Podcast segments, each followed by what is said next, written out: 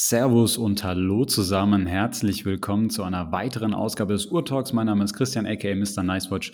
Und heute wirklich mal was ganz Besonderes. Und zwar nehmen wir jetzt heute hier live aus Düsseldorf aus. Und es ist tatsächlich das erste Mal, dass wir uns persönlich sehen. Ich sitze heute mit dem Lukas hier zusammen und wir sind wirklich physisch in einem Raum. Und es ist mir eine große Ehre, dass wir heute mal zusammen eine Aufnahme hier wirklich direkt vor Ort haben. Hi Lukas. Hi Chris, die Ehre ist ganz meinerseits. Wir durften ja schon viele besondere Gäste in unserem Podcast begrüßen, aber ja, heute habe ich, denke ich, den besondersten Gast im Podcast und es hatte einen Grund, weshalb wir hier in Düsseldorf sind. Du arbeitest ja hier, aber es ist noch was anderes Spannendes passiert. Ähm, und da möchten wir heute gerne mal ein bisschen mit euch drüber quatschen. Was war das denn, Chris? Genau, und zwar äh, war es so gewesen, also die, die Urtalk-Hörer, die wissen es natürlich. Wir hatten vor ein paar Wochen den Chris Granger her, den CEO von IWC, zu Gast bei uns gehabt. Und ähm, das hat den Jungs von IWC, glaube ich, ganz gut gefallen. Ähm, und ich wurde letzte Woche Donnerstag relativ spontan angefragt. Ähm, mir wurde gesagt, dass der, der Chris und, und noch zwei Kollegen von ihm eine kleine Deutschland-Tournee machen, dass sie sich, äh, dass sie hier gerade in Deutschland ein paar Boutiquen und äh, Juweliere äh, besuchen äh, unter anderem, um auch dann über die neuen Kollektionen zu sprechen und so weiter. Und sie hatten gefragt, ob wir nicht ein kleines, äh, spontanes Get-Together in Düsseldorf machen möchten, ob, wenn, wenn sie sowieso gerade hier sind. Und ja, dann lag es eigentlich sehr nahe, dass ich ein, ein, paar gute Jungs hier aus der Community frage, unter anderem natürlich Lukas dich auch. Und ähm, es ist wirklich richtig, richtig cool. Du hast dann direkt angefangen, irgendwie Zug zu buchen und Hotel zu buchen. Und jetzt sitzen wir heute hier in Düsseldorf zusammen. Wir hatten gestern das, das Get Together und da möchten wir auch gleich drüber sprechen. Und ich finde es jetzt ein absolutes Highlight, dass wir uns jetzt einfach persönlich sehen und vor allem, dass wir jetzt heute zum ersten Mal nach anderthalb Jahren Urtalk hier auch zusammen live quasi aufnehmen können. Ja, das freut mich auch sehr. Schade natürlich, dass der Raff nicht dabei sein konnte, aber das ist halt der Preis, wenn man im Paradies wohnen möchte, dann ist es halt ein bisschen ab vom Schuss. Aber ja, das schaffen wir sicherlich auch noch, dass wir dann nochmal eine Folge zu dritt aufnehmen. Und ja, lass uns mit dem Audio-Wrist-Check starten. Und ich würde vorschlagen, dass wir das einmal aufteilen. Einmal, was wir jetzt tragen und was wir gestern Abend getragen haben. Und ähm, ja, Jetzt sehe ich ja, was du schon trägst, aber erzähl mal ein bisschen was dazu. Genau, ich habe äh, gerade eine quasi eine neue Uhr am Handgelenk. Es ist tatsächlich nicht meine, aber ich habe die Möglichkeit, sie jetzt mal für eine Zeit lang zu tragen. Und zwar ist es die neue Tudor Black Bay Chrono. Ähm, wir hatten über diese Uhr ja auch hier in der Folge schon mal gesprochen, anlässlich der Watches and Wonders, als wir über die äh, Rolex und Tudor Neuheiten geredet hatten. Tudor hat ja in diesem Jahr eine neue Variante des, des Black Bay Chronos rausgebracht. Ähm, eigentlich klassisch, dass das, das Gehäuse, was man schon so kennt, 41 Millimeter, aber jetzt ein bisschen flacher geworden, ein bisschen tragbarer und ähm, das Schöne ist einfach ähm, jetzt anstatt der Edelstahllünette mit einer äh, schwarzen ähm, Aluminiumlünette drauf, dadurch etwas mehr Kontrast bei der Uhr. Ähm, ich habe jetzt hier die Variante mit dem schwarzen Zifferblatt und den äh, hellen Subdials, also so quasi die Reverse Panda Variante und ist eine Uhr, die mir unglaublich gut gefällt. Ähm, ein guter Freund von mir, der Dennis, äh, hatte sich die letzte Woche Donnerstag gekauft oder Freitag, glaube ich, gekauft. Äh, wir hatten sie zusammen hier in Düsseldorf bei einem Juwelier gesehen und jetzt gibt er mir die Möglichkeit, die mal für ein paar Tage zu tragen. Und ich muss sagen, sie gefällt mir unglaublich gut. Ähm, ich finde es eine richtig, richtig schöne Uhr und ist tatsächlich halt auch so, gerade wenn du Liebhaber der Daytona bist, äh, eine sehr schöne Alternative zu der Daytona. Und ähm, Heute soll es über EWC gehen, aber zu Daytona kannst du vielleicht auch gleich mal was sagen, weil da hatte ich gesehen, hattest du zuletzt auch die Möglichkeit, eine am Handgelenk zu haben. Genau, ich war am Samstag, vergangenen Samstag, mit einem Kollegen auch aus einer unserer Gruppen, dem Kilian in Hamburg und ähm, da bei einem Juwelier und über zig Umwege sind wir dann dabei gelandet, dass ja wir mal gefragt haben, ob ähm, ja Stahlsportmodelle einfach mal zum, Anlie äh, zum Anziehen, zum Ausprobieren da sind und ähm, ja die Verkäuferin hat dann eine große Uhrenbox oder Uhrenschatulle mit allen mit allem, was Rang und Namen hat im Hause Rolex rausgeholt, also über Pepsi, über Batman, über ähm, eine Panda Daytona, Seedweller, blaue Skydweller, ähm, eine Starbucks und eine schwarze Submariner No Date war da, glaube ich, noch bei. Das war schon sehr cool und da durfte ich dann eben vor allem auch mal die Daytona in der Hand halten, was ja wirklich so ähm, der heilige Gral der Stahl-Sportuhren ist und das war wirklich mal sehr beeindruckend, diese Uhr in der Hand zu halten. Und mein Fazit ist ja durchaus positiv. Ich war vorher immer so ein bisschen, hm, was ist daran jetzt so besonders? Aber wenn man sie dann mal in der Hand hat, dann kann man ähm, ja schon so ein bisschen verstehen, was da so den Reiz ausmacht und die Größe, die Proportion, die Qualität, das stimmt einfach alles. Und ähm, ich finde, für den Listenpreis ist es durchaus eine, eine sehr coole Uhr, aber ähm, ja, 30.000 Euro lassen sich in meinen Augen auch dafür dann nicht rechtfertigen. Und da ist die Tudor, denke ich, eine ganz coole Alternative, gerade weil sie jetzt auch ein bisschen flacher geworden ist. Ähm, lässt die sich trotzdem auch an etwas kleineren Handgelenken ganz gut tragen. Mir ist sie trotzdem noch so ein bisschen, bisschen too bulky, auch durch das breitere Band, aber ansonsten ist das schon was sehr, sehr Feines. Aber spannend, dass du, dass du die Möglichkeit hattest, mal alle diese Modelle auch wirklich mal live zu sehen. Ich meine, das ist ja auch was Besonderes. Jetzt mittlerweile haben natürlich einige Händler auch mehr so Vorführmodelle oder, oder Modelle, die sie mal zeigen können. Ähm, das liegt ja auch ein bisschen an, an dieser neuen Rolex-Policy, dass äh, zum Beispiel eine gewisse Anzahl von Uhren irgendwie immer auf Lager sein müssen.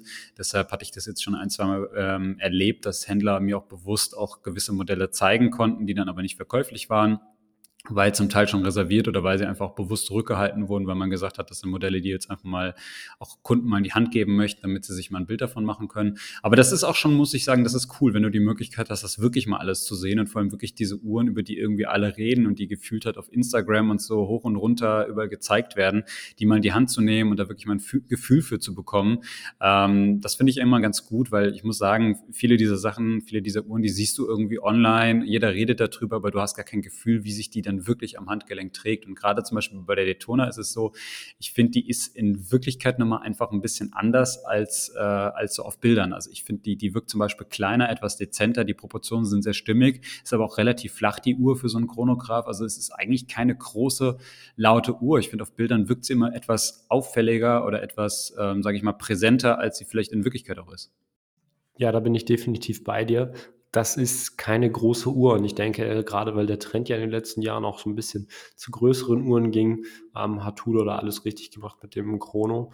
Ja, aber wir sind hier heute nicht da, um über Rolex reden zu müssen oder über Rolex zu reden, sondern ähm, ja, IWC. Und da machen wir gleich mit der Frage weiter, was du gestern Abend getragen hast. Ach Quatsch, ich habe natürlich vergessen, was äh, zu sagen, was ich getragen habe ähm, oder heute trage. Und das ist meine Nomos Club Campus. Die hatte ich gestern auf der Anreise ähm, an und habe sie jetzt heute auch wieder an. Aber beim Event habe ich eine andere Uhr getragen. Aber jetzt machst du erstmal weiter mit der Uhr, die du getragen hast gestern Abend. Ja, also natürlich äh, anlässlich des IWC-Events äh, musste ich natürlich mit einer IWC auftauchen, das ist ganz klar. Und ich habe äh, meinen IWC Aquatimer Chronograph getragen, ähm, die, die Uhr von Jogi Löw. Ich habe ja hier auch im Podcast schon mehrfach über diese Uhr erzählt.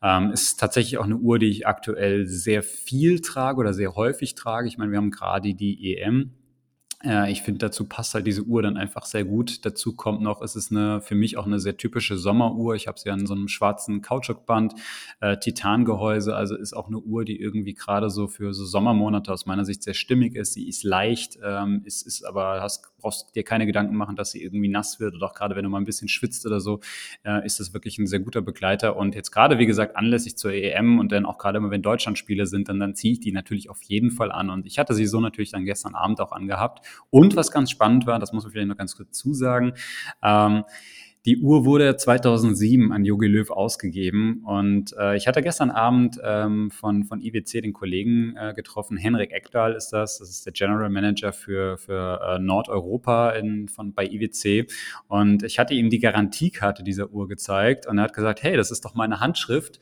und hat quasi erkannt, dass er da scheinbar damals diese, diese Garantiekarte ausgefüllt hat, bevor sie dann an Jogi Löw ging. Also das irgendwie fand ich, fand ich auch nochmal ganz cooles Ding, weil ich so gefühlt jetzt einfach noch, noch, noch ein bisschen mehr äh, irgendwie über diese Uhr erfahren habe und da irgendwie noch mal ein bisschen näher rangekommen bin an die Geschichte dieser Uhr und das, das reizt mich sehr. Aber welche Uhr hast du denn gestern Abend gehabt, angehabt? Ja, ich konnte ja leider nicht mit einer IWC aufwarten. Ähm, die fehlt noch bei mir in der Sammlung, aber da sprechen, noch. Wir, da sprechen wir gleich noch drüber.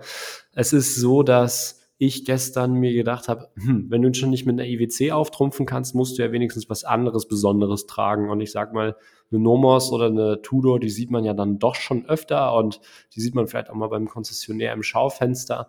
Und deswegen habe ich mich dazu entschieden, ähm, ja, für mich eine persönlich sehr besondere Uhr zu tragen. Das ist ähm, eine Vintage-Uhr, späten 50er, Anfang der 60er Jahre, würde ich schätzen, von meinem Urgroßvater beziehungsweise der Hersteller heißt Maute und es gibt ein Co-Branding auf dieser Uhr, und zwar von dem Automobilhersteller, den es nicht mehr gibt, Borgward. Und wie ich mal erfahren habe, ist das eine sogenannte 100.000 Kilometer Uhr. Das heißt, wenn dein Borgward damals zum 100.000 Kilometer Service musste, hast du so eine Uhr gekriegt. Und wir sind uns noch nicht ganz einig oder wir wissen noch nicht ganz, wie die Uhr in meine oder in unsere Familie gekommen ist, weil meine Urgroßeltern, das hat mir meine Oma bestätigt, nie einen Borgwart hatten. Und wir vermuten, mein Urgroßvater war eben äh, bei der Straßenmeisterei, dass er die da dann mal irgendwie bei einem Jubiläum oder sonst was bekommen hat. Und ja, das war dann auch so ein bisschen immer die erste mechanische Uhr, die mich so fasziniert hat, weil mein Großvater sie dann weitergetragen hat. Ja, und nach seinem Tod habe ich sie dann eben geerbt und ähm, trage sie dann eben zu besonderen Anlässen wie Geburtstagen oder auch mal einem IWC Get-Together. Also sehr, sehr schöne Uhr mit einer wirklich spannenden Geschichte. Ähm, ist natürlich jetzt aus meiner Sicht natürlich viel zu klein und alles, aber passt äh, natürlich zu so, einem, so, zu so einem Vintage-Modell und äh, macht natürlich auch, äh, oder die Uhr ist halt nochmal, sage ich mal, außergewöhnlicher oder wirklich besonders, auch gerade durch diese Geschichte, ja, diese, diese persönliche Story, die du mit dieser Uhr verbindest und deshalb auch schön, dass du sie für dieses Get-Together ausgewählt hast. Und äh, man muss sagen, das ist halt auch wieder das Lustige bei der ganzen Geschichte. Ähm, wir waren ja nicht nur zu zweit, sondern wir hatten auch noch äh, ein paar weitere äh, bekannte Gesichter bei diesem Get-Together gestern dabei und es war wirklich für alle im Vorfeld ein großes Thema, welche Uhr ziehen wir heute Abend an? Und da merkt man wieder diese, diese ganzen Uhren-Nerds da draußen. Also da hat sich irgendwie jeder darüber Gedanken gemacht, okay, mit welcher Uhr gehe ich da hin? Und gerade wenn man zum Beispiel jetzt auch keine IWC in der Sammlung hatte, haben alle überlegt, okay, was ist so eine angemessene Uhr? Mit was, was gehe ich da hin? Und jeder hat sich dafür irgendwas Besonderes aus seiner Sammlung entschieden. Und da haben wir, glaube ich, auch ein paar ganz richtig, oder ein paar sehr, sehr schöne Uhren auch in den Handgelenken gesehen. Ähm, und das, das, das ist auch wieder das, was, wo ich sage, das ist irgendwie das Schöne bei dieser Community. Also wir, wir äh, beschäftigen uns alle wirklich sehr leidenschaftlich, glaube ich, mit, äh, mit, diesem, mit diesem Thema rund um die Armbanduhr. Und das ist irgendwie immer wieder äh, einfach spannend, mit welcher Aufmerksamkeit dann da jeder dabei ist und sich dann wirklich überlegt, mit was trete ich dann bei sowas auf. Ja, wir wurden dann ja auch vor allem von einem der Jungs von IWC gefragt, ähm, woher wir uns kennen oder wie wir organisiert sind. Und da habe ich ja auch spaßeshalber einfach gesagt, dass wir eine Selbsthilfegruppe sind. Und ich denke, dass es das eben ganz gut trifft. Also ähm, ja, wir haben schon gehörig an einer Waffel. Ähm, und das hat sich dann auch in der Vorbereitung ganz gut gezeigt. Wir hatten ja erst überlegt, so ein bisschen uns einen Spaß zu machen und alle irgendwie mit einer Modeuhr.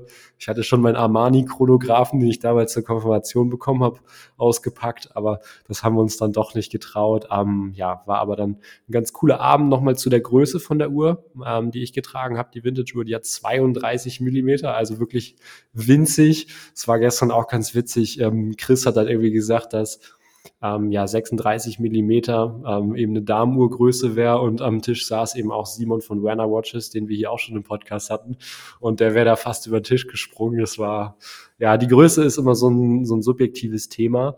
Ähm, und da werden wir jetzt sicherlich auch bei den ein oder anderen Uhren von IWC noch drauf eingehen, weil ich ja auch eher für kleinere Uhren ähm, ja mich begeistern kann und die ja schon eher für größere Uhren teilweise bekannt sind. Aber nichtsdestotrotz habe ich da eine Uhr gefunden, die mich ähm, ja gewissermaßen ähm, gecatcht oder überzeugt hat. Aber nachher noch mehr dazu.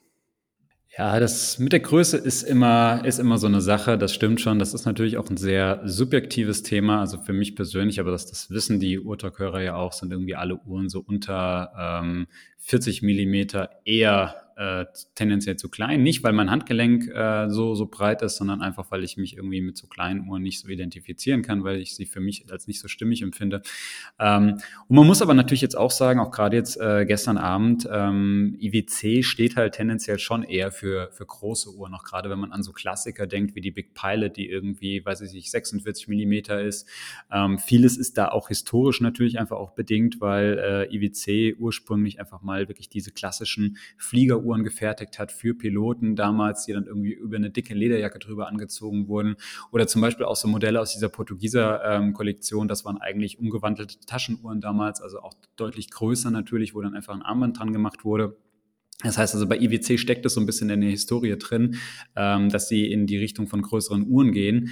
Aber man muss auch sagen, das hat man auch dieses Jahr wieder auch bei, bei den Neuvorstellungen von IWC ähm, gemerkt, da gibt es jetzt halt auch Tendenzen, dass man sagt, okay, ähm, wir, wir gehen jetzt bei gewissen Modellen einfach auch in die Richtung, dass wir jetzt eine kleinere Größe anbieten, um da vielleicht auch eine breitere Zielgruppe zu erreichen. Und äh, wir gehen gleich mal auf, auf das ein oder andere Modell ein, was wir gestern sehen konnten. Und äh, mich interessiert dann natürlich, Lukas, dann auch deine Meinung dazu.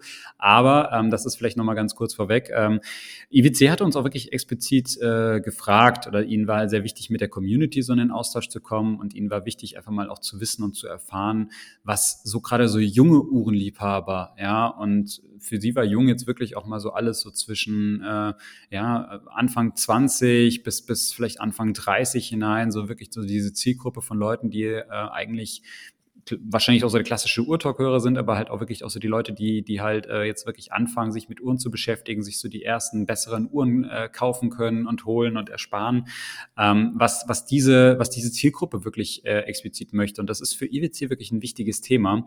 Und ich hatte denen auch gesagt, ich glaube, ähm, ihr müsst halt viele Uhren einfach auch in kleineren Größen anbieten, weil wir erleben es ja immer wieder, oder ich erlebe es auch immer wieder. Ich meine, ich, ich selbst schrecke jetzt nicht davor zurück, wenn das heißt, die Uhr ist jetzt, was weiß ich, 43, 44 Millimeter. Aber ich weiß ehrlich gesagt, ähm, wenn ich mich mit Leuten aus der Community austausche, dass ganz viele gleich sagen, ist mir viel zu groß um Gottes Willen, dann macht die lieber in 38 Millimeter und dann kann vielleicht ein Kompromiss sowas sein, 40, 41 Millimeter oder so, aber das ist für viele dann schon so eine gedankliche äh, Obergrenze. Und ähm, ich glaube, da geht EWC auch gerade den, den richtigen Schritt bei einigen Modellen, äh, aber ich glaube, dass es da auch viele Modelle gibt, die man deutlich auch noch etwas kleiner anbieten könnte. Und Lukas, für dich sind ja die meisten EWC-Modelle deutlich zu groß, nichtsdestotrotz habe ich dich gestern auch relativ lange mit einer EWC im Hand Handgelenk gesehen? Ja, ich würde sagen, relativ lange ist fast noch untertrieben. Ähm, das war nämlich eine ganz witzige Situation. Ich habe dann mit dem Chris von IWC so ein bisschen gequatscht und gesagt, ähm, dass bei mir eben die Größe oft ein Problem ist bei den Uhren von IWC. Und dann holt er seine Uhrenrolle raus und drückt mir eine Uhr in die Hand. Ähm, wo ich erst auch gesagt habe, hm, das ist doch zu groß, das ist doch zu hoch. Und das war der neue Pilot's Watch Chronograph in 41 Millimetern, in diesem Fall ähm, in der Variante mit dem grünen Ziffernblatt und mit dem braunen Lederband. Das ist, glaube ich, die Referenz IW ähm, 388103 und ähm, jetzt eben auch neu mit dem Manufakturkaliber und das ist dann eben das Kaliber 6938 5, genau, ähm, eben jetzt ähm, mit Manufakturwerk, wie gesagt, Automatikaufzug, 46 Stunden Gangreserve und damit geht IWC ja eben diesen Schritt ähm, noch weiter zur Manufaktur rüber und ähm, ja, legt damit auch so ein bisschen diesen Ruf ab, dass sie dann eben ja ETA-Werke einschalen würden, was ja teilweise schon so ein bisschen vorherrschend ist. Und ich war eben am Überlegen oder habe geguckt ähm, oder habe sie umgemacht vielmehr und dachte, hm, das, das ist doch zu groß, das kannst du doch nicht tragen ähm, eben auch durch die Bauhöhe von über 14 Millimetern. Aber es ging doch und ich habe dann wirklich den Abend mit der Uhr verbracht und ähm, wollte sie eigentlich dann auch gar nicht so richtig hergeben, wenn sich die jemand anders mal angucken wollte, weil dieses grüne Ziffernblatt mit diesem Sunburst-Effekt einfach ähm, wahnsinnig cool war. Und dann kam auch so ein bisschen die, die Einsicht, dass so ein Fliegerchronograph einfach auch eine gewisse Größe haben muss. Also ich sag mal, das würde jetzt keinen Sinn machen, so ein Ding in 36 Millimetern zu machen, weil dann ist es kein Fliegerchronograph mehr, weil ähm, das Ding könnte dann kein Pilot mehr ablesen. Und ähm, ja, schockverliebt so ein bisschen. Ja gut, man muss natürlich auch dazu sagen, dass ähm, jetzt hier diese 41 Millimeter eigentlich für diese Uhr schon äh, wirklich eine kleine Größe ist. Ja? Also die gab es vorher halt äh, oder gibt es nach wie vor auch noch im Sortiment in 43 Millimetern. Also ich selbst hatte ja auch mal diesen, diesen Pilot Watch Chrono als äh, Pitty Bronze Variante, also mit diesem blauen, äh, sehr, sehr schönen blauen Zifferblatt. Und ähm, die ist schon relativ große. Da muss ich auch sagen, weil sie auch relativ lange Hörner hatte. Das ist auch eine Uhr, die auch an meinem Handgelenk fand ich sehr groß aussah. Ähm, ich meine, ich mag das, ich finde das cool, den Look. Aber ähm, da kann ich verstehen, dass viele sagen, dass sie zu groß ist. Ich finde jetzt, muss ich persönlich sagen, diese 41 Millimeter Variante perfekt. Das ist auch wirklich die Variante, die ich wahrscheinlich auch für mich selbst wählen würde, weil sie eben so ein bisschen kompakter ist, weil sie wirklich sehr gut auch in einem schmalen Handgelenk aussieht. Und ähm, gut, du hast eine Bauhöhe, das ist so, das verteilt sich natürlich jetzt bei einer 43 43 Millimeter Variante irgendwie ein bisschen, sagen wir mal, ein bisschen stimmiger noch. Ja, da hast du vielleicht hast du etwa die gleiche Bauhöhe, aber es einfach auf einer insgesamt größeren Uhr. Ähm, bei jetzt so einer etwas kleineren Uhr wirkt halt diese, diese Höhe dann proportional etwas, etwas mehr. Nichtsdestotrotz fand ich, dass sie bei dir am Arm sehr stimmig aussah. Und du hattest ja auch im Vergleich dazu gestern Abend äh, auch mal so, so, so ein Pilots äh, Watch Chrono, eine ältere Variante, auch glaube ich in 43 Millimeter am Handgelenk. Und da hat man schon deutlich den Unterschied gesehen, dass das wirklich nochmal eine ganz andere Hausnummer ist mit der, mit der Größe. Ja, genau. Chris hatte, äh, nicht Quatsch, nicht Chris, ähm, Henrik Eckdahl hatte ja ähm, eine ältere Variante, ich glaube, von aus der Spitfire-Serie. Das war aber noch so eine ganz besondere Variante. Ich kriege das nicht mehr ganz genau zusammen mit. Ähm, ich glaube, da kannst du noch was zu sagen. Das war, das war eine limitierte Variante, äh, E-Commerce-Variante, die es nur über den IWC Online-Shop irgendwie gab. Ah, super. Genau. Es ist halt so, dass die noch in diesem großen 8, 43 Millimeter Gehäuse steckte. Und ähm, die Größe an sich war auch war groß, aber war nicht das Hauptproblem. Das Problem waren eher die längeren Hörner, wodurch eben die ganze Uhr noch so ein bisschen präsenter und einfach ähm, ja das ganze Handgelenk ausfüllend war. Und ähm, da ist die 41er schon wirklich perfekt, vor allem auch ähm, ja im Alltag, würde ich behaupten. Also ich fand sie an dir wirklich unglaublich stimmig. Also ich fand, sah sehr, sehr gut aus und ähm, passt echt extrem gut zu dir. Ähm, man kann ja vielleicht auch noch mal was zu dem Preis dieser Uhr sagen. Die kostet jetzt 6.850 Euro. Ähm, ist natürlich ein Ticken teurer geworden, meine ich. Liegt aber jetzt auch einfach auch daran, dass jetzt das Manufakturkaliber drin ist. Ähm, das kann man dann übrigens auch durch den Glasboden sehen. Äh, ist, ein, ist ein sehr schönes Werk, Säulenradchrono. Ähm, ist natürlich immer, ist, ist kein, kein, kein extrem feines Werk, sage ich mal, aber man kann sich gut anschauen. Ähm, IWC steht natürlich aber auch immer so ein bisschen so für so einen technischen Look. Das, das gehört einfach zu dieser Marke dazu. Das ist halt einfach, IWC ist, ist einfach eine Marke, würde ich mal sagen, die, die steht einfach so für, für Ingenieurskunst, die steht äh, jetzt weniger so für diese feine Handwerkstechnik, wie, wie viele vielleicht auch so, so Genfer Marken, sondern das ist, ähm, so, das ist eine Marke, die ist schon sehr nah auch so an, an Deutschland dran. Das merkt man natürlich auch dadurch, IWC PwC sitzt in Schaffhausen, das ist eigentlich direkt an der deutschen Grenze. Ähm, ich glaube auch viele Mitarbeiter kommen wirklich aus dem, aus dem deutschen Raum, aus, aus Freiburg, Stuttgart und so weiter, ähm, was ja auch so klassischerweise in Deutschland so ähm, Standorte für, für Industrie sind. Und ähm, ich glaube, das merkt man so im ganzen Look and Feel von, von IWC, äh, macht aber diese Marke auch, auch irgendwie auch besonders und interessant. Und ich finde, das, das merkt man irgendwie auch in diesen, diesen Werken. Ja, also es ist jetzt, es ist einfach ein, äh, ein, ein gut gemachtes Werk, würde ich sagen. Es, es sieht gut aus, aber es ist halt eher auch so ein technischer Look. Ähm, nichtsdestotrotz hat mich, stört mich bei der Uhr jetzt der Glasboden keineswegs. Weiß nicht, wie siehst du das? Nein, also wir hatten ja schon oft die Diskussion, äh, gerade bei den neu vorgestellten Black Bay 58 Varianten. Da fand ich es dann auch meistens nicht ganz so schön, ähm, wobei ich das jetzt bei der Uhr wirklich passend finde. Also es ist ein schönes Chronographenwerk, kann man sich mal angucken. Ähm, ja, passt einfach. Was ich noch lobend hervorheben möchte, ist auch, dass ähm, der Chronograph sich sehr schön und angenehm betätigen ließ. Also da gibt es in der Preisklasse durchaus was Schlimmeres, wo man sagt, das, das fühlt sich jetzt irgendwie nicht so weich an oder hat nicht so einen schönen Druckpunkt. Das hat mir bei der Uhr wirklich sehr gut gefallen, weil ich ähm, ja eigentlich auch gerne einen Chronographen hätte, einfach um an diesem Mechanismus die ganze Zeit rumzuspielen. Ähm, ich denke, das verbindet einen noch ein bisschen mehr mit der Uhr. Und was auch noch ein ganz nettes Feature war, wir hatten ja die Variante mit, der, mit dem Lederband da, war der Quick-Release-Mechanismus. Also man hat eben auf der Unterseite so einen Mechanismus, womit man das Band sehr schnell entfernen kann und auch wieder dran machen kann. Ähm, es ist halt aber der Vorteil, dass man trotzdem das Ganze an einem normalen Federsteg be befestigt hat und man somit den Federsteg auch rausnehmen kann und einen ja ganz normales Band von einem anderen Hersteller dran machen kann. Und das ist wirklich so ein Punkt, wo ich sage, ähm, das ist mal schön gelöst, weil ich habe das wirklich dann bei einem Kumpel gesehen, der irgendwie eine Cartier Santos hat, ähm, auch mit einem super äh, Quick-Release-Mechanismus, aber da muss man wirklich auf die Cartier-Bänder zurückgreifen. Und wenn dann das günstigste Lederband irgendwas um die 300, 350 Euro kostet, ähm, dann tut das natürlich schon weh, gerade wenn man dann sich so ein bisschen auf so eine Uhr ähm, ja, ja, hingearbeitet hat und man dann eben die auch so ein bisschen vielseitiger mit unterschiedlichen Bändern ausstatten möchte.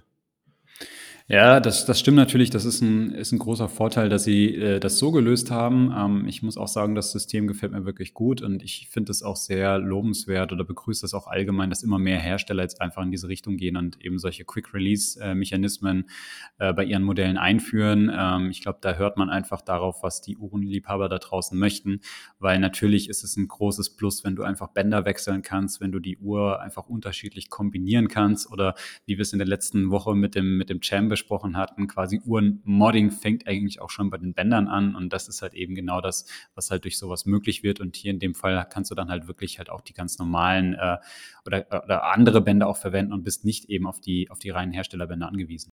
Ja, es ist vor allem auch so, das hatte ich jetzt eben nochmal geguckt, ähm, dass es auch mit dem Stahlarmband sehr gut geht. Ähm, und ich finde, das habe ich jetzt bei meiner Tudor vor allem gesehen, dass das Wechseln eines Stahlarmbandes ja nochmal ganz, ganz anders ähm, ja aufwendig und ähm, ja, ja, fast schon irgendwie so sehr viel Konzentration erfordert, ähm, als jetzt zum Beispiel der einfache Wechsel eines Lederbandes, weil man hat halt diese zwei Punkte, gerade wenn man dann hochwertiges Band hat, ist das da auch sehr passgenau drin. Da braucht man eigentlich schon so eine Zange, ähm, so eine Federstickzange. Und wenn man da was Vernünftiges haben will, dann muss man auch gleich Geld in die Hand nehmen. Und da ist so ein Quick-Release-Mechanismus einfach deutlich angenehmer und schont natürlich auch die Uhr, weil wenn man sich so manche Uhr bei mir mal von unten anschaut, dann ähm, sind da schon Kampfspuren vom Bänderwechseln drin. Ja, absolut. Also äh, deshalb, wie gesagt, finde find ich auch super, äh, finde ich gut, welchen Schritt hier IWC geht. Also zum einen halt diese Verbesserung bei den Bändern, zum anderen irgendwie Manufakturwerke und natürlich aber auch die angepasste Größe bei so einem, ja, so, so einem Klassiker wie eben diesem Pilot Watch Chronographen. Ähm, ähnlich verhält es sich ja zum Beispiel auch bei der Big Pilot, äh, die IWC dieses Jahr, glaube ich, in 43 Millimeter rausgebracht hat, anstelle von 46 Millimetern. Die konnten wir jetzt leider gestern nicht sehen, die hat ja, war jetzt nicht dabei gewesen. Aber auch hier geht man eigentlich so den, den Schritt, dass man äh, ein, ein klassisches Modell, einen absoluten Klassiker von, von IWC etwas verkleinert und dadurch einfach auch einem breiteren Publikum zugänglich macht.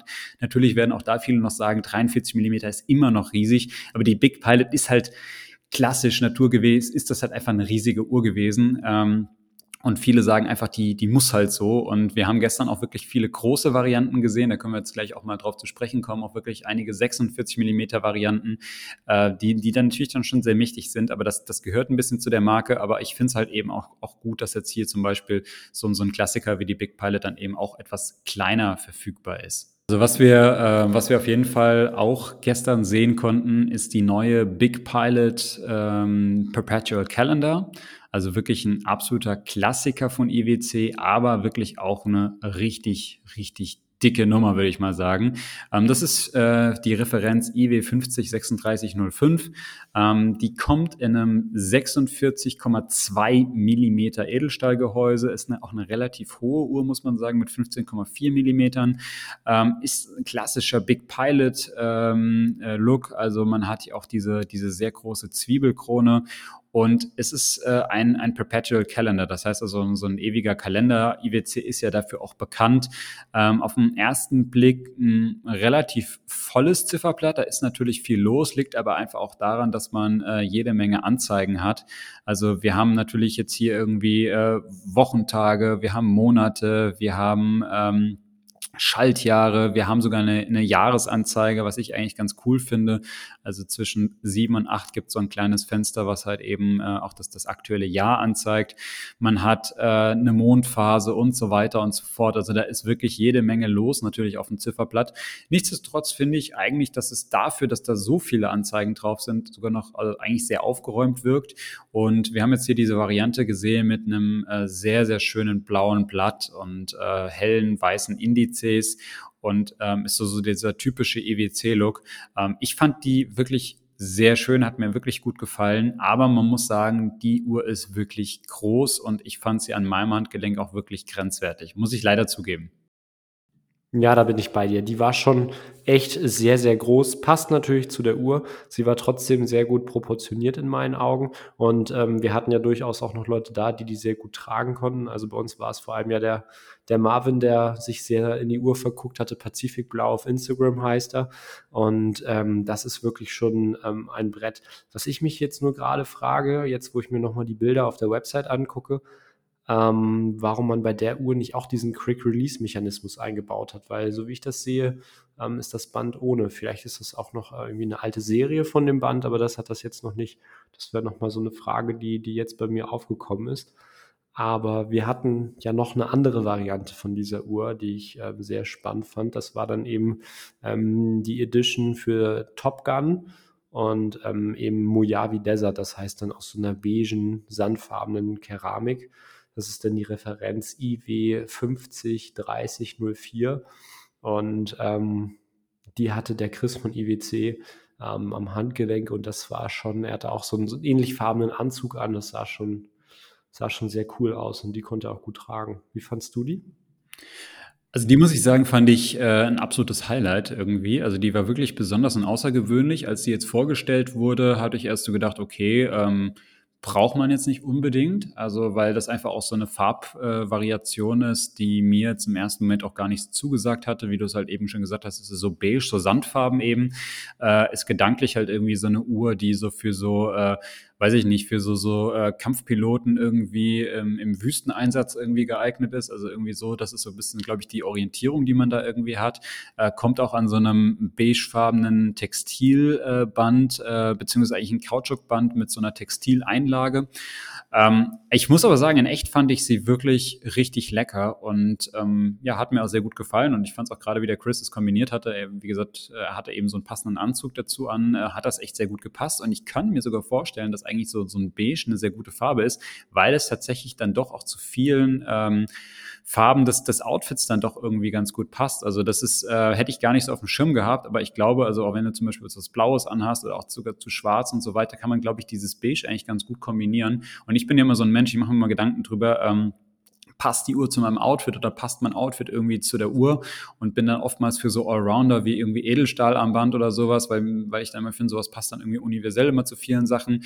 Und ähm, ja, und tu mir bei Farben dann manchmal auch etwas schwer, ob das dann wirklich zu allem passt, aber ich glaube, dass es das tatsächlich so eine Farbe ist, die wirklich zu vielen passt, wenn man sie dann halt tragen kann, weil auch die ist es jetzt halt irgendwie 46 Millimeter, äh, also auch das ist wirklich ein, ein großes Ding, äh, hat ein IWC Manufakturkaliber natürlich drin, das ist das Kaliber 52 16 15. Ähm, auch hier natürlich ewiger Kalender, ja, 168 äh, äh, Stunden Gangreserve, also auch da wirklich ordentlich Power dahinter, äh, automatisches ähm, Werk natürlich. Ähm, man kann das Werk durch einen Glasboden sehen, ähm, sieht wirklich auch schön aus. Da gibt's auch einiges zu sehen. Das ist natürlich auch ein sehr, sehr interessantes Werk, muss man sagen. Und was ich eigentlich da ganz interessant finde bei dieser Uhr ist auch, dass sie trotz allem 60 Meter wasserdicht ist. Also ähm, für einen ewigen Kalender, ähm, also wirklich eine Uhr mit so viel Komplikationen, ist das eigentlich, finde ich, wirklich ganz gut. Also da merkt man schon, die IWC-Uhren sind natürlich irgendwie auch Uhren, die, sage ich mal, gewisser Art und Weise, sage ich mal, robust sind oder auch eine gewisse Alltagstauglichkeit irgendwie mit sich bringen sollen. Also das merkt man einfach.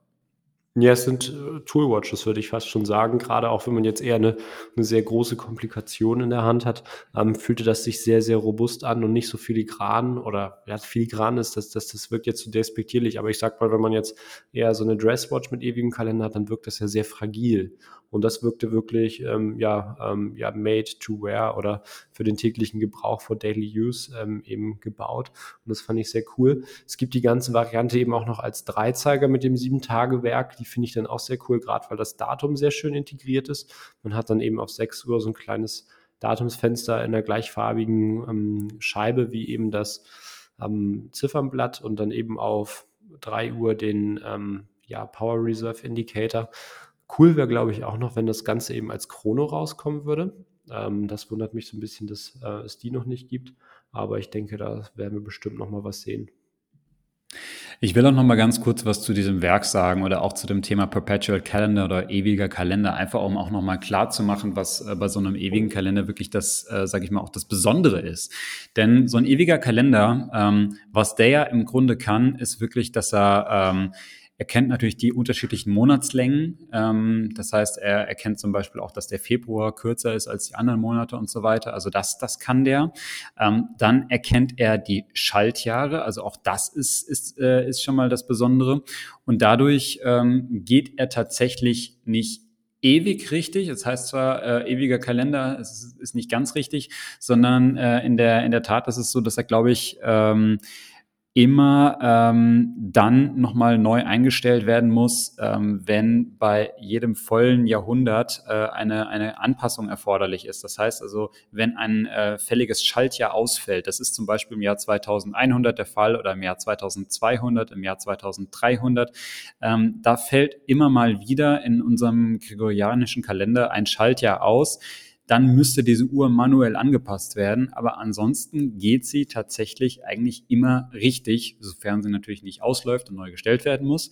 Und das einfach in einem kleinen mechanischen Gegenstand. Ich meine, gut, jetzt kann man sagen, 46 Millimeter, so klein ist das nicht, aber natürlich ist das äh, in, in Relation, natürlich äh, ist das ein, ein, kleines Objekt und das alles nur mit irgendwelchen Zahnrädchen und, und Federn umgesetzt. Das ist schon beeindruckend, muss ich sagen. Und du hast dann, hast Mondphase und alles drum und dran. Also hast wirklich einen, einen kompletten Kalender, der dir dir irgendwie alle Informationen liefert, die du brauchst.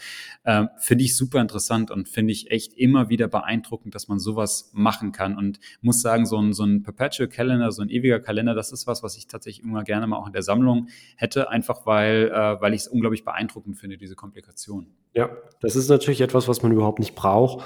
Ähm, man kann natürlich jetzt auch sagen, oder das ist etwas, was ich dann höre, wenn man sich mit Leuten unterhält, die nicht so uhrenbegeistert sind, die sagen, ja, äh, kann meine Apple Watch auch und die kostet ungefähr ein Sechzigstel von äh, dem, was jetzt zum Beispiel die IWC hier kostet. Aber ganz richtig, so wie du es gesagt hast, es ist einfach sehr beeindruckend, dass das über die Mechanik funktioniert, dass die Uhr das sozusagen weiß. Und ich denke, ja, optimistisch gedacht, ähm, leben vielleicht im Jahre zwei, ähm, 20, nee, 2100 noch. Ähm, aber bis dahin braucht sie bestimmt ohnehin mal einen Service und da kann man das dann gleich mitmachen lassen, wenn es dann soweit ist. Und ähm, ja, finde ich sehr spannend, solche Komplikationen. Und gerade, ich glaube, diesen Jahresindikator hat auch nicht jeder ewige Kalender, oder?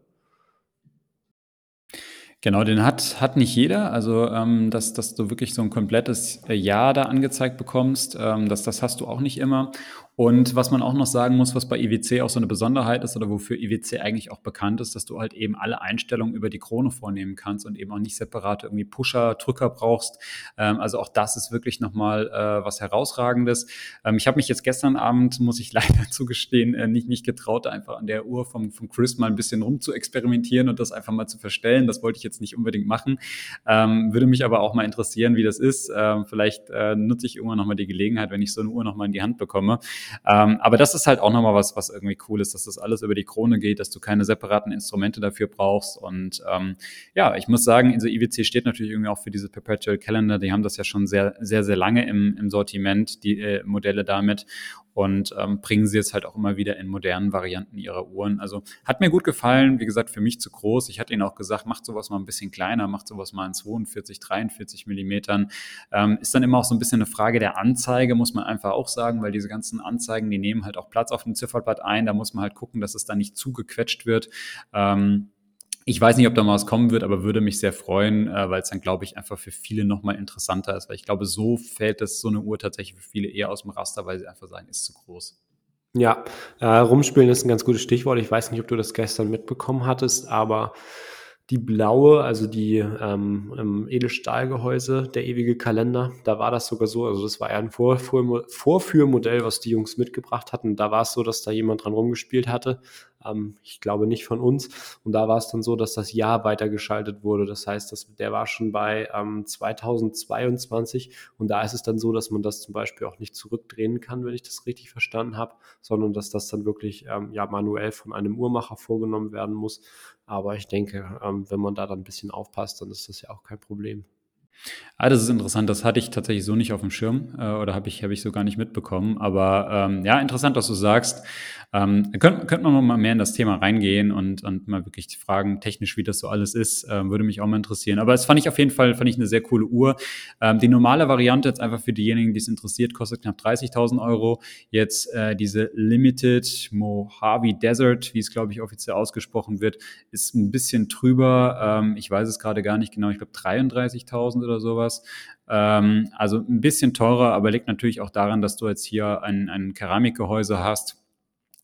Aber ähm, ja, beides einfach schöne Uhren, muss ich sagen. Aber wir haben ja noch weitere Sachen gesehen. Und äh, was ich zum Beispiel ganz cool fand, ähm, eine Uhr, die wurde mitgebracht von einem Teilnehmer ähm, des, des Get-Togethers, und zwar der, der Patrick Stachel. Ähm, könnt ihr auch gerne mal äh, Patrick das Ding, glaube ich, auf Instagram äh, ihm gerne mal folgen. Cooler Typ, sehr, sehr netter Typ, absoluter IWC-Liebhaber. Und er hatte seinen neuesten Zugang in seiner Sammlung mitgebracht. Und zwar war das der Pilot's Watch Double Chrono. Top Gun Ceratanium. Und ähm, da gibt es jetzt einiges, glaube ich, zu erklären.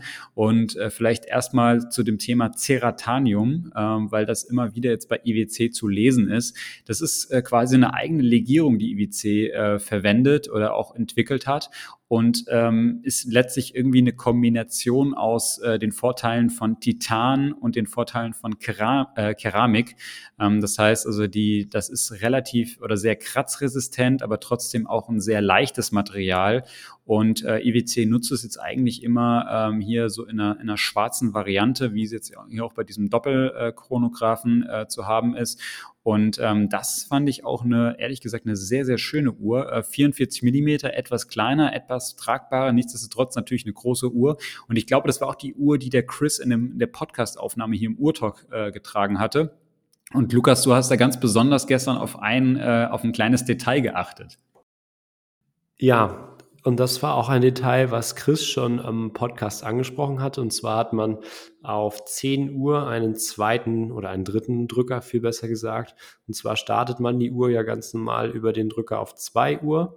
Und ähm, ja, wenn man dann eben eine Zwischenzeit Split-Second-Chronograph heißt es ja eben nehmen möchte, kann man eben auf den Drücker bei 10 Uhr drücken und dann ähm, wird eben der zweite Sekundenzeiger gestoppt und da gibt es ein sehr cooles Detail dran und da ist eben die Spitze rot. Das sieht man vorher überhaupt nicht, weil die äh, Zeiger ja deckungsgleich übereinander laufen.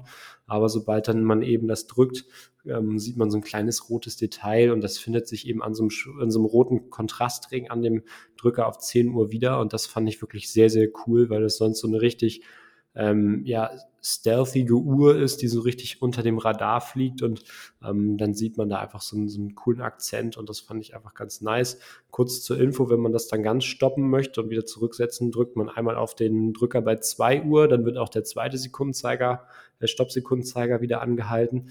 Den kann man dann eben mit dem Drücker auf 4 Uhr zurücksetzen und den zweiten Sekundenzeiger dann eben durch einen weiteren Druck auf den bei 10 Uhr, also quasi ist der bei 10 Uhr dann fast schon so ein bisschen wie so ein Monopusher-Chronograph, wie man sie ja früher, von früher auch noch kennt.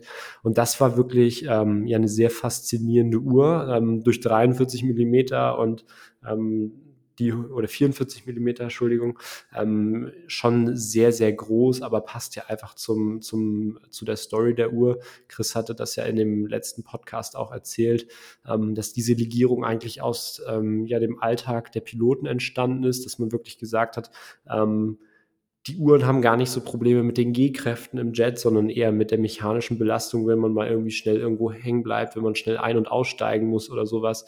Und ähm, ja, da hat man dann eben die Kratzfestigkeit und die Härte dieser beiden Materialien ähm, kombiniert, weil das ist ja auch so, das kennt man ja von manchen ähm, Uhren, die aus Keramik gefertigt sind, dass die schnell mal eben brechen, dass sie zwar sehr kratzfest sind, aber ähm, eben durch äh, Stöße oder sowas schnell mal brechen können. Also da gibt es ja wirklich schreckliche Fotos in den so sozialen Netzwerken. Und und eine Frage, die sich bei mir da so ein bisschen aufgedrängt hatte, das hatte ähm, er ja auch oder hatte Chris ja auch schon in der letzten IWC-Folge angesprochen, war einfach die Tatsache, dass das auch von den, vom, vom US Marine Corps, glaube ich, oder von, den, von der Navy oder so, diese Uhren wirklich genutzt werden.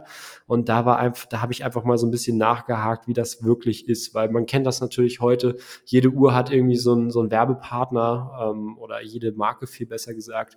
Ähm, ich hatte am Samstag eben auch die No Time to Die von Omega DC Master in der Hand.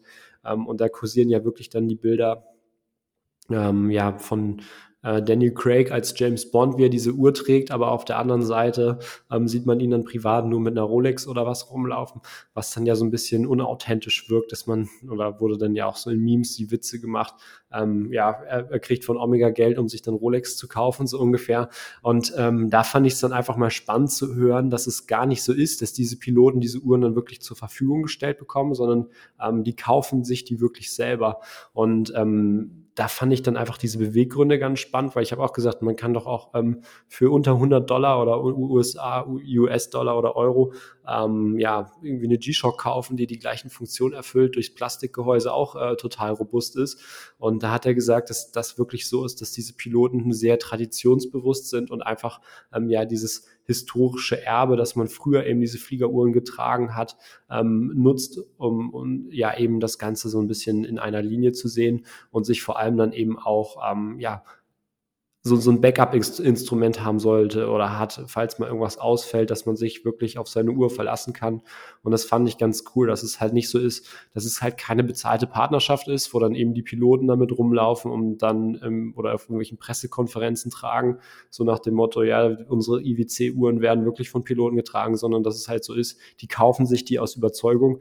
Natürlich, das hat er auch dazu gesagt, bekommen die vergünstigte Kombinat, ähm, Kondition, wenn dann wirklich äh, irgendwie mal so eine, so eine, so ein ganze so eine ganze Fliegerstaffel oder so dann mit, mit Uhren ausgestattet wird, bekommen die natürlich Rabatt. Aber das fand ich einfach mal sehr schön ähm, zu hören, dass das Ganze auch ähm, in der Realität Anwendungen bekommt oder zur Anwendung kommt und das Ganze eben nicht nur ähm, ja, Show und Marketing ist.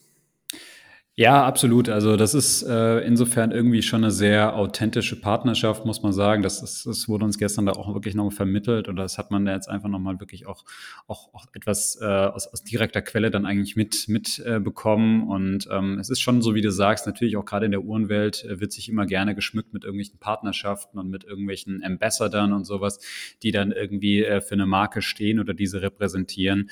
Und aber gerade so diese ähm, Verbindung zu, ähm, zu zu den, zu den Piloten, ähm, ich glaube, die ist bei EWC sehr authentisch, muss man sagen. Also zumindest kam es gestern so rüber und fand ich, äh, fand ich wirklich beeindruckend. Und dazu passt eigentlich auch so äh, vielleicht auch die letzte Uhr, über die wir jetzt nochmal etwas mehr im Detail sprechen können. Und das muss ich sagen, das war die Uhr, die mich tatsächlich am meisten beeindruckt hat. Und ähm, da muss ich jetzt kurz nochmal ausholen. Die wurde dieses Jahr auch auf der Watches and Wonders vorgestellt und ich hatte die damals so gesehen und dachte, okay, das ist vielleicht irgendwie technisch schon irgendwie interessant, aber ähm, auch zu dem Preis fand ich die jetzt irgendwie ein bisschen übertrieben und habe es auch nicht so ganz nachvollziehen können, äh, wo, wo dieser Preis jetzt so herkommt und äh, habe das irgendwie gar nicht so ja, will man sagen, gar nicht als so, so besonders wahrgenommen. Und äh, die Rede ist jetzt hier eigentlich von der äh, Big Pilots Watch Shock Absorber XPL. Ähm, das ist so ein bisschen so ein, wenn man sie sich anschaut im ersten Moment, sieht sie aus wie so eine Concept Watch. Das sieht aus wie so eine Uhr, die vielleicht auch noch gar nicht ganz fertig ist. Ähm, und wie gesagt, als sie vorgestellt wurde, ich dachte, okay, die ist irgendwie außergewöhnlich. Das ist eine, kommt auch eine schwarze Uhr. Ähm, ist ein 44 Millimeter auch wieder Ceratanium-Gehäuse. Ähm, sie hat auf der linken und rechten Seite sieht man, dass da irgendwie so äh, Bumper sind, also so irgendwie so aus, aus dem ähm, Kunststoff irgendwie gefertigt. Ähm, das ist tatsächlich ein Aufsatz, den man, den man auch entfernen kann. Ähm, was im ersten Moment halt sehr auffällig bei dieser Uhr ist, dass das Zifferblatt ähm, irgendwie so in der Luft zu schweben scheint. Das heißt also, man kann irgendwie durch diese Uhr, sage ich mal, auch durchschauen. Ähm, also links und rechts zwischen dem Zifferblatt und dem Gehäuse ist einfach noch etwas Luft und man kann durch diese Uhr durchgucken und das Zifferblatt sieht etwas, ja, ich würde mal sagen, sieht so schwebend aus. Und das ist im ersten Moment wirkt das etwas komisch, das hat aber einen Grund und ähm, das ist tatsächlich eine sehr interessante Geschichte.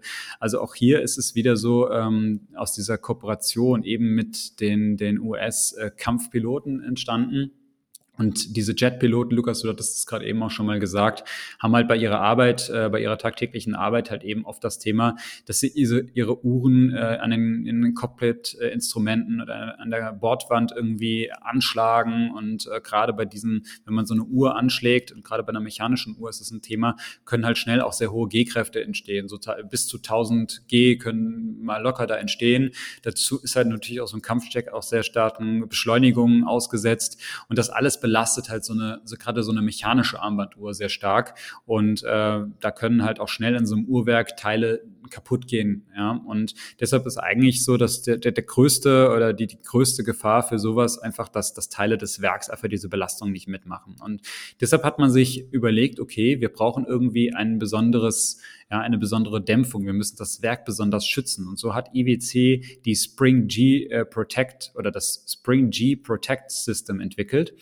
Und das wurde jetzt über sieben Jahre äh, zusammen mit der Universität äh, Cambridge entwickelt äh, oder acht Jahre, glaube ich sogar. Also wirklich ein sehr, sehr langer Entwicklungszeitraum. Und letztlich kann man sich das Ganze so vorstellen. Das Uhrwerk ist an, auf einer freitragenden Feder aus Bulk Metallic Glass äh, aufgehängt. Äh, Bulk Metallic Glass dürfte mir jetzt gar nicht im Detail fragen, wie das ist, aber das ist auch so, ein, so eine spezielle, so ein spezielles, äh, sehr aufwendig herzustellendes Material äh, mit, mit recht besonderen Eigenschaften. Und letztlich ist es, wie gesagt, eine Feder und das Uhrwerk ist freitragend dort aufgehängt. Und ähm, durch diese freitragende Feder können einfach Stöße äh, von bis zu 30.000 G ausgeglichen werden. Also das ist wirklich unglaublich hoch. Ja, also das ist nichts, was jetzt wirklich in, in, in normal irgendwie in Alltagssituationen wirklich äh, auf, auf so ein Werk normalerweise auftritt oder einwirkt.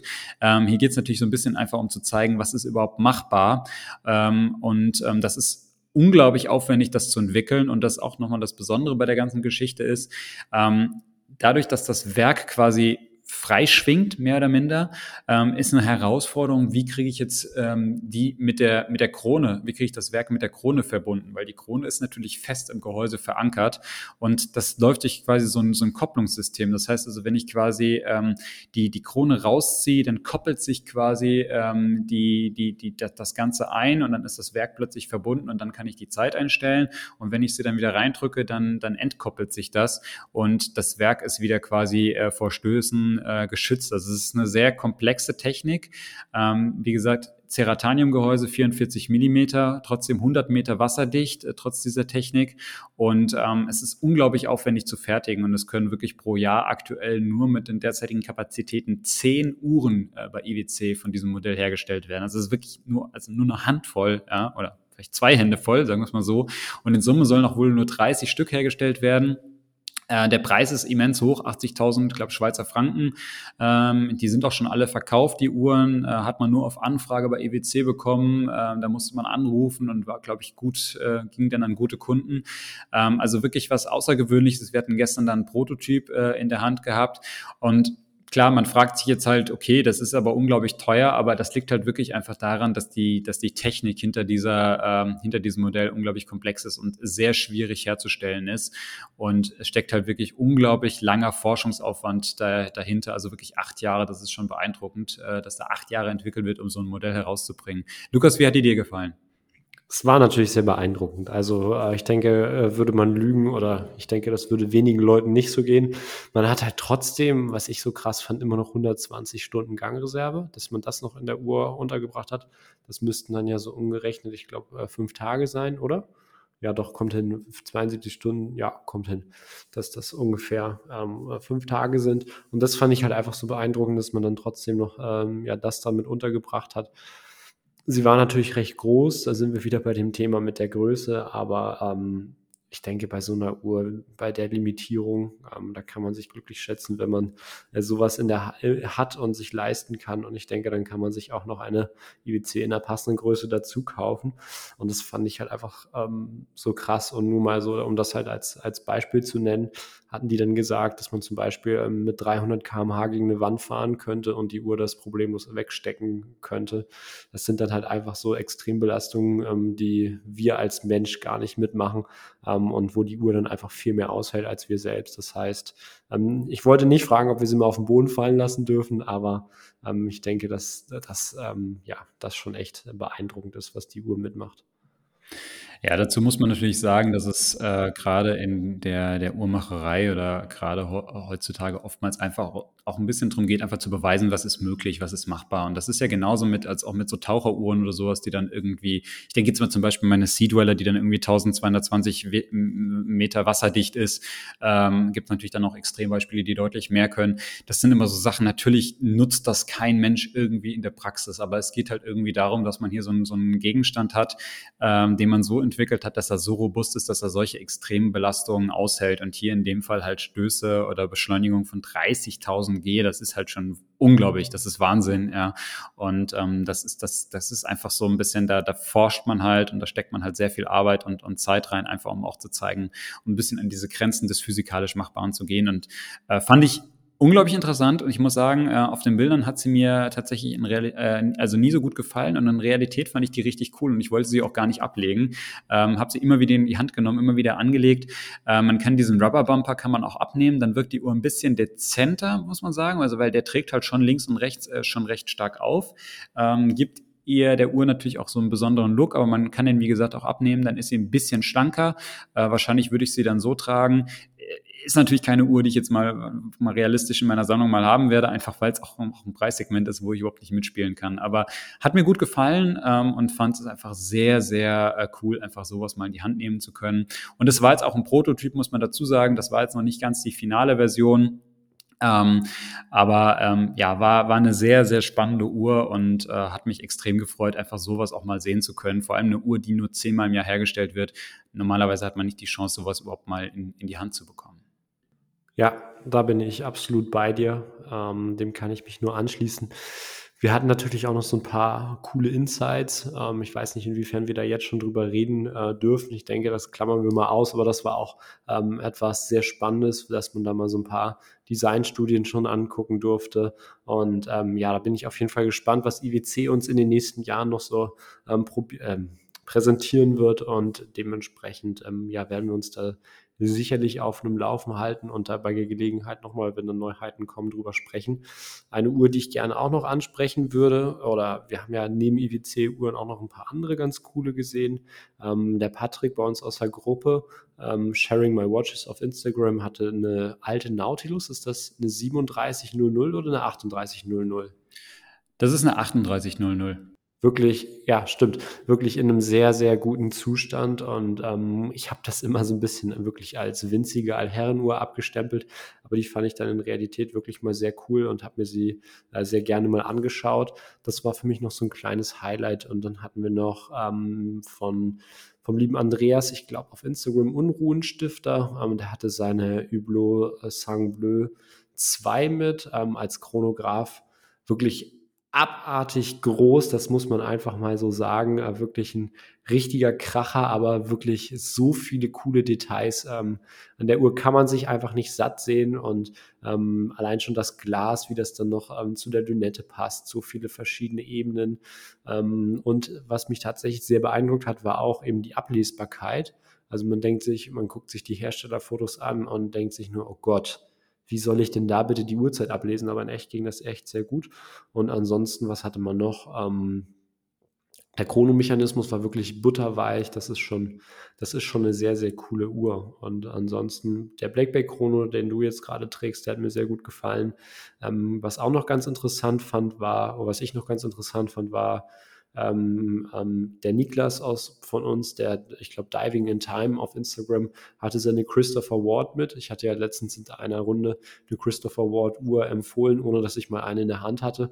Ähm, und das Ganze eben auf seinen Erzählungen basierend. Und jetzt durfte ich endlich mal eine in der Hand haben. Und ja, mich hat die Uhr wirklich auch sehr überzeugt. Gerade das Stahlband, das war für die Preisklasse wirklich herausragend. Hatte eine schöne ähm, ja, Schnellverstellung in der Schließe, wo ich gesagt habe, das wäre auch was gewesen, äh, was ich mir in meiner Tudor gewünscht hätte, weil gerade jetzt im Sommer fällt es mir dann teilweise ein bisschen schwer, die Uhr immer passend an mein Handgelenk anzupassen. Also ich habe das im Winter so gehabt, da hatte ich ähm, ja ein Bandglied mehr, nee Quatsch, ein Band, doch ein Bandglied mehr drin und dann auf engster Stufe. Jetzt habe ich eins rausgenommen und dafür auf weitester Stufe und ähm, ja, wenn ich morgens dann aufstehe dann und sie umblickt, dann ist sie ein bisschen zu weit und schlackert so rum. Abends passt dann, wenn dann bei den Temperaturen das ein bisschen angestiegen ist. Aber da ist ein Schnellverstellungsmechanismus einfach mega. Und ja. Ja, also es waren wirklich viele schöne Uhren gestern da, ähm, muss man wirklich sagen. Und äh, also mir hat es unglaublich viel Spaß gemacht. Äh, es war cool, auch wirklich mal auch ein paar Leute aus der Community wirklich mal live und persönlich treffen zu dürfen und zu können, wirklich mal auch Gesichter zu den ganzen Namen auf Instagram zu haben. Und es war natürlich auch eine große Ehre, dass äh, sich halt IWC so viel Zeit auch für uns genommen hat äh, und dann gerade wirklich auch mal so ein, so ein Dinner zusammen mit dem CEO haben zu können. Ähm, wir haben wirklich irgendwie, glaube ich, dreieinhalb Stunden oder sowas zusammengesessen, wirklich guten Watch Talk gehabt. Äh, hier in so einem schönen Steak-Restaurant in Düsseldorf. Hat sehr viel Spaß gemacht und äh, war einfach, glaube ich, ein, ein, richtig durchweg gelungener Abend. Und man merkt halt einfach auch, dass äh, das IWC äh, da ein offenes Ohr hat für die Community und sie waren halt sehr offen für Anregungen. Sie äh, hatten sehr viele Fragen gestellt, äh, wollten unsere Meinungen haben. Lukas, du hattest es eben schon mal kurz angeteasert irgendwie. Wir haben mal so ein paar Designvorschläge gesehen für, für wirklich Modelle, wo man sagt, hey, das ist, die könnten durchaus interessant sein und da soll was kommen und man ist jetzt noch am überlegen, links oder rechts und welche Variante wählt man und wir durften dann auch so ein bisschen unsere Meinung mal mit abgeben und so. Also das war, das war schon äh, durchweg einfach ein, wirklich ein sehr gelungener Abend und hat mir sehr viel Spaß gemacht und ja, wie gesagt, gab viele, viele schöne Uhren. Ich weiß nicht, Lukas, gibt es noch irgendwas, äh, was wir, über was wir noch erzählen sollten? Ja, also nur so eine Kleinigkeit. Ich fand das dann gerade, wenn wir über neue Modelle geredet haben, auch ähm, ganz interessant, mal diesen Hintergrund bei den, bei den Marken ähm, zu sehen. Also dass das äh, Markenstrategische, macht das jetzt Sinn, so eine Uhr rauszubringen oder nicht? Da haben wir auch so ein paar Insights bekommen und das war einfach wirklich mal ähm, sehr beeindruckend. Ich bin sehr froh, dass wir die Chance hatten. Daher auch äh, danke an Chris, ähm, dass er das mit organisiert hat und ähm, ja, ich hoffe, dass wir da irgendwann mal anknüpfen können und ähm, dementsprechend da noch tiefer einsteigen können. Genau, was mir, was mir noch gerade einfällt, ähm, das ist jetzt auch noch so ein bisschen das, äh, was ich vielleicht auch nochmal mitgeben wollte, was ich auch sehr interessant fand, ist eben die Geschichte, äh, wie lange auch die ähm, ja, ganze ähm, Entwicklung von Uhren und sowas auch dauert. Also das ist auch nochmal so ein, so ein Punkt, einfach um nochmal klar zu machen, was auch wirklich dahinter steckt. Ich meine, wir hatten jetzt gerade eben über diesen XPL äh, Schockabsorber gesprochen, der irgendwie acht Jahre in der Entwicklung gedauert hat. Ähm, was Sie gesagt haben, also zum Beispiel, wenn man jetzt mit einem neuen Werk kommt, allein die Herstellung und Entwicklung eines neuen Werks, das sind gut und gerne mal fünf Jahre und mehr, die dafür ähm, wirklich äh, in, ins Lande gehen, bis dann, bis dann das Werk wirklich äh, in, verbaut werden kann in, in Modellen. Ähm, wenn Sie mit einer neuen Uhr auf den Markt kommen, also wenn Sie ein neues Modell herausbringen, dann dauert das gut und gerne mal locker drei Jahre und mehr. Ähm, klar, bei einem komplexen Modell ähm, dann vielleicht auch noch, noch länger. Ja, und ähm, allein schon nur eine neue Zifferblattvariante kann auch gut mal ein, ein, gutes Jahr Entwicklungszeit reingehen. Also das muss man einfach auch mal so alles in Relation sehen. Weil häufig auch so die Frage nach den Preisen aufkommt und es wird viel diskutiert, warum ist jetzt diese Uhr so teuer und was steckt da überhaupt dahinter und ist das nicht nur Marke, äh, die man da irgendwie zahlt. Ähm, am Ende stecken tatsächlich halt bei vielen dieser Modellen auch unglaublich viel Arbeit und Aufwand dahinter und da gibt's halt wirklich äh, Leute, die beschäftigen sich viele, viele Jahre damit, bis dann eben so eine Uhr bei uns an den Handgelenken äh, landet und ähm, das durchdenken Ingenieure und das wird entwickelt und das wird getestet und das wird wieder überarbeitet und so so weiter und so fort. Und am Ende ist natürlich auch dieser ganze Produktionsprozess aufwendig. Da werden feinmechanische Teile hergestellt, zum Teil von Hand einfach auch äh, ver verarbeitet, veredelt. Äh, das muss man alles mal alles in Relation sehen und das natürlich auch in einem Hochlohnland wie der Schweiz. Das kommt auch noch dazu. Es ist natürlich einfach so, dass die Löhne dort entsprechend hoch sind. Und das liegt, wird dann halt alles am Ende äh, natürlich auch umgelegt auf den Preis der, der Modelle und der Uhren. Ja, und ähm, das ist halt eben nicht nur Marketing. Das muss man vielleicht dazu sagen. Klar, natürlich hat, haben gewisse Marken auch ein, ein gewisses Image und Werbung und sowas wird auch natürlich bezahlt, muss auch bezahlt werden, das ist klar. Aber es steckt halt wirklich tatsächlich auch noch viel mehr dahinter, als jetzt nur, dass da irgendwie ein Logo auf eine, auf eine Uhr oder auf ein Zifferblatt gedruckt wird und dann für teuer Geld verkauft wird, sondern da steckt halt wirklich auch teilweise jahrelange Arbeit dahinter. Das fand ich einfach auch nochmal interessant, das wirklich auch aus erster Hand nochmal zu hören, weil halt eben oft die Frage aufkommt, naja, warum ist diese Uhr so teuer und was macht diesen Preis überhaupt aus? Ja, bin ich absolut bei dir. Ich fand das auch nochmal ganz cool zu hören, äh, wirklich wie die Arbeitsweise in der Manufaktur ist. Chris hatte das ja in der ersten IWC-Folge noch erklärt, ähm, dass die jetzt 2018 ihr neues ähm, ja, ihren neuen Hauptstandort eingeweiht haben, wo auch die Produktion sitzt. Und ähm, da ist es dann wirklich so, also beziehungsweise früher war es ja so, dass ein Uhrmacher eine Uhr gebaut hat. Das heißt, er hat angefangen, an einem Stück Metall rumzufeilen, hat dann Brücken gebaut und hat dann am Ende die Uhr zusammengebaut. Das ist natürlich heute nicht mehr so, einfach weil man in dieser Bauweise, so wie früher, einfach diese Präzision, die heute an den Tag gelegt wird und auch erwartet wird, ähm, gar nicht mehr möglich ist. Es ist so, dass eben in der Manufaktur es Teams gibt, die wirklich dann, wo jeder jeden Schritt kann und dann immer in Intervallen durchgewechselt wird. Also es ist dann eben nicht so, dass einer jeden Tag nur, ähm, keine Ahnung, Brücke XY einbaut ähm, und das sein Leben lang, sondern jeder soll alles können, damit eben im Fall ähm, von Krankheit oder sonst was wirklich ähm, ja die Produktion nicht stockt. Ähm, an den Stellen, wo Maschinen einfach präziser und effektiver sind, werden die natürlich auch eingesetzt, also dann eben ja ähm, Teile vorgefräst und so weiter. Und ähm, das fand ich dann auch nochmal sehr spannend, dann eben zu hören, ähm, diese perfekte Zusammenarbeit zwischen ja, Maschinen und ähm, eben traditionellem Handwerk, was ja auch so ein bisschen dieser äh, Gründungsidee von dem Mr. Jones, der dann eben ja spätes 19. Jahrhundert in die Schweiz kam und eben die Vorzüge der ja sehr äh, fortgeschrittenen ähm, ja, Uhrenproduktion der USA mit eben der Handwerkskunst der Schweizer eben ja verknüpfen wollte. Genau, also das war wirklich äh, cool, das einfach nochmal so aus erster Hand zu hören. Und ähm, ja, ich glaube, es war ein gelungenes Event, Lukas, würde ich sagen, oder? Ja, war sehr gelungen. Ähm, da können wir uns nur nochmal sehr herzlich bedanken. Und ich denke, da haben wir jetzt eine Stunde lang sehr gut unsere Eindrücke geschildert. Falls ihr noch irgendwelche Fragen hattet, wir hatten ja vor dem Event nochmal gefragt, da waren jetzt äh, nicht so viele aufgekommen. Falls da irgendwelche sind, ähm, gerne melden. Wir beantworten die nach bestem Wissen und Gewissen. Und ja, vielen Dank nochmal an IWC. Vielen Dank an dich, Chris, dass du das mit organisiert hast. Und ähm, ja, euch danke ich fürs Zuhören. Ja, natürlich gerne. Also äh, mir war es mir war es noch eine große Ehre und wie gesagt, der Dank gebührt vor allem IWC, äh, die die mir oder uns ja diese Chance gegeben haben und Danke natürlich auch an, an euch, an, an die lieben Urtalk-Hörer, die jede Woche dranbleiben. Ohne euch ähm, gäbe es uns heute auch, auch natürlich gar nicht mehr. Ihr bleibt immer dran und, und, und seid immer dabei und, und gebt uns so viel Feedback. Das bedeutet uns wirklich sehr, sehr viel. Also von daher, wir freuen uns über jeden Kommentar.